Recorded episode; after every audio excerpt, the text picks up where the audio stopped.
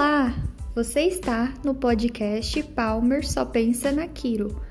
Com vocês, Adão Mori.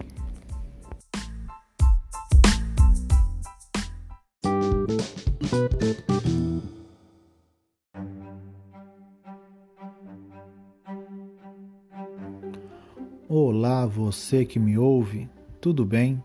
Sou Adão Mori e vamos começar nosso podcast com uma história que aconteceu na minha cidade natal, a cidade de Oswaldo Cruz, interior de São Paulo, cidade onde que tem filhos ilustres como Magic Paula, Ulisses Costa, entre outros. Havia na cidade um jovem casal, adolescentes, que estavam junto um ano e meio mais ou menos. Eles passeando pela cidade passaram na frente de uma loja de calçado onde o rapaz viu pela vitrine um tênis muito bonito e disse que desejava muito ter aquele tênis. A mocinha então prometeu dá-lo de presente no aniversário dele. Nossa, que bonito, né?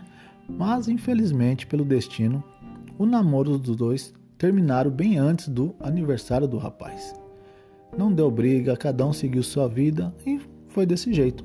O que ninguém esperava é que o rapaz retornou no dia do aniversário na casa da menina, cobrando o presente que ela havia prometido. Olha só que loucura, né? Ele voltou pedindo o tênis porque ela havia prometido na época de namoro. Bom, não quero entrar no mérito de quem está certo ou quem está errado, né? Eu quero fazer uma reflexão, né? Trazer isso para nossa prática clínica. Como uma promessa pode gerar uma situação de cobrança depois, né? Então, quando praticamos quiropraxia, devemos deixar bem claro, né, o que a gente vai fazer com o paciente, o que a quiropraxia faz pelo paciente e não ter dúvida, não deixar margem de dúvidas para o paciente interpretar de uma forma errada isso, senão pode ser cobrado mais tarde de uma forma inesperada, né? Então, essa história me faz refletir muito sobre como ditar as palavras para os nossos pacientes.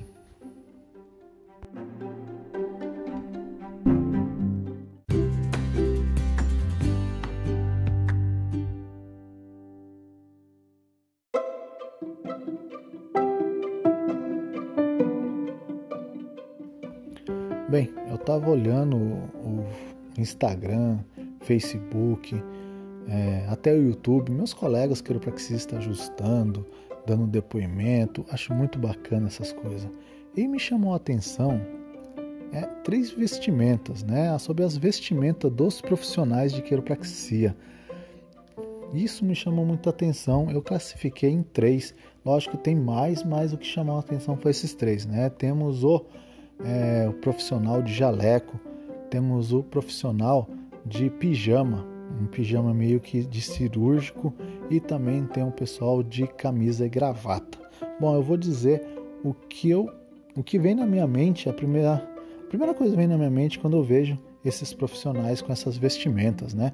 Isso é importante porque você que é estudante de quiropraxia, que está aí, você já pensou que tipo de roupa você vai usar aí no, nos seus atendimentos, na sua no seu consultório, isso seria já interessante de você pensar que tipo de quiropraxista você vai ser. Bom, quando eu vejo o pessoal de jaleco, jaleco branco, bonito, isso dá um ar assim de importância, né? Como a quiropraxia é importante na área da saúde, né? Trazer é, saúde ao paciente, a preocupação da, da quiropraxia em si, trazer o bem-estar, trazer a saúde total o bem-estar total para o paciente. Isso eu acho muito bacana o pessoal usando jaleco branco, a importância da área da saúde ali envolvido, né? Isso é muito bacana. Tem o pessoal de pijama, né? O pijama dá uma impressão assim que é aquele quiropraxista que tá pronto para qualquer coisa. O paciente vem, ele já quer colocar a mão na massa, quer resolver aquele, aquele problema do paciente. É, meu, tá pronto para guerra, vamos dizer assim, né? Parece o, o, o, médico, o bisturi na mão, logo prestes a operar um paciente lá e quer fazer o melhor de si. Então esse pijama pro quiropraxista dá aquele ar assim que ele está pronto para isso. Isso eu acho muito bacana. E também tem o pessoal da camisa social e gravata que dá uma dá um ar assim meio que de Gonstead, né? Bom, esse aí dá uma impressão que ele está muito preocupado com o ajuste, o ajuste que ele vai fazer no paciente. Para ele, o ajuste é uma coisa muito importante que ele quer acertar, porque o ajuste vai mudar o rumo da vida desse paciente. Então ele está ali calculando é, milímetros por milímetros para fazer o belo ajuste, o ajuste perfeito ali.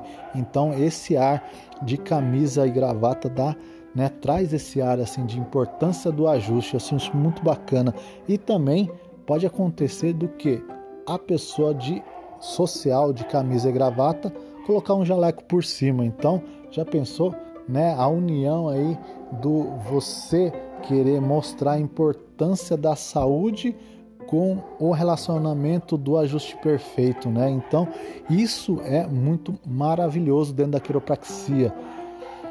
Lógico que não estou querendo generalizar nada, não quero fazer grupos, nada. Só acho que é muito bacana esse pessoal que trabalha num certo padrão, então isso traz uma segurança para o paciente, né? Então pense aí, você que é estudante de quiropraxia, pense em que tipo de vestimenta você vai adotar aí na sua vida profissional. Eu acho que isso é muito importante sim, tá bom?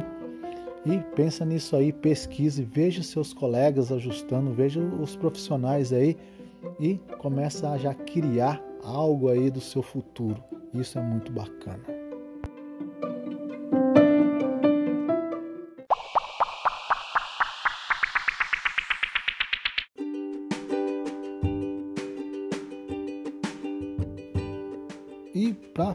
Finalizar aqui o podcast, quero dividir com vocês uma prática clínica aqui, o que aconteceu hoje comigo, que deve acontecer com vocês também, mas quero dividir.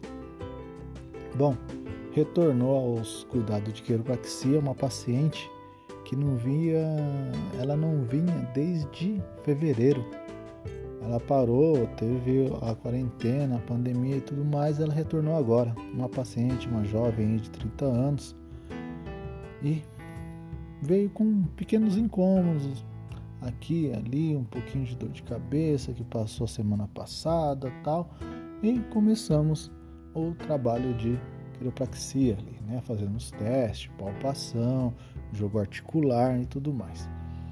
E que foi encontrando o PI né, da pelve, ajustando, entrando de boa, fazendo ajuste, tudo tranquilo. Chegou na cervical, chegou na cervical, me deparei com ela, né? Me deparei com aquele occipito, justo um occipito ali do lado esquerdo. Assim, Nossa, tem esse occipito aqui não tem como deixar ela embora, né? Porque eu sou daqueles que se eu encontro e deixo o paciente embora com aquele, aquela é, restrição ali, eu fico com peso na consciência. Eu falei, não, vou ter que fazer seu cípito, né? Particularmente até gosto, até faço o cípito de boa, porém, olha só, vocês devem ter pego o paciente assim já.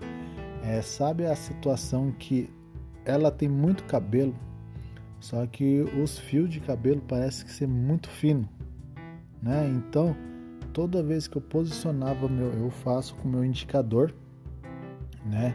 Coloquei o indicador ali no occipito, tirava a cabeça da maca, tirava a cabeça do paciente da maca, posicionava e na hora do thrust escorregava. Bem pouco antes do thrust ficava escorregando. Duas vezes eu falei, não, não pode ser né? Não pode ser. Aí parei para pensar, falei, vamos lá, né? Aí eu tentei fazer, até pensei em fazer da faca, né? Usando o hipoternar ali, mas eu falei, não, não, não eu, eu, não sou tão bom assim com a mão esquerda de fazer com o hipoternar, né? Eu vou fazer com o indicador. Com a mão direita ainda eu consigo fazer a faca da mão, eu confesso, mas com a, esquerda minha faca da mão não vai, então eu vou fazer com o indicador. E de novo, peguei a cabeça, posicionei tal, girei, dei aquela, né, extensãozinha e na hora de fazer o tocho escapou. Eu falei assim, não, tá faltando alguma coisa aqui, né? Não pode ser. Já comecei a suar frio, né? E sem tentar sempre passar isso pro paciente, né? Que é o mais importante. Aí lembrei, lembrei de uma técnica aí que é, aprendi com os mestres aí, né? Usar papel, né? Fui lá, tirei o papel de, de enxugar a mão da pia lá e coloquei o papel na, lá no, no ponto de contato ali. Eu embrulhei meu, é, a, a nuca lá do paciente com papel. Aí posicionei por cima do papel. Incrível, ficou aderente ali. Coloquei e não deu outra. Posicionei, tirei a cabeça da, da maca Peguei o paciente e deu trust. Nossa, foi um ajuste assim, meu, perfeito. Nossa, meu coração até aliviou assim e deu até o paciente deu até aquele suspiro assim, né? Logo depois do ajuste. Ah, que é uma gratidão assim, sabe? Depois é, chequei de novo, perfeito, foi tudo certinho e lembrei dessa técnica do papel aí, né? Será que vocês lembram dessa técnica de usar o papel para não escorregar a mão? Eu lembrava quando tinha uma pessoa que tem muito sudorese, aí eu uso esse, essa técnica no papel, mas é, já faz tempo que não vem gente aí com sudorese aí no, no pescoço, na cervical, então eu tinha meio que até esquecido e hoje eu voltei a usar a técnica do papel para não escorregar o dedo ali, né? Então, muito bacana. Fiquei feliz principalmente o paciente também, né? Bom, fica aí. Até a próxima, gente. Muito obrigado. Beijo no coração.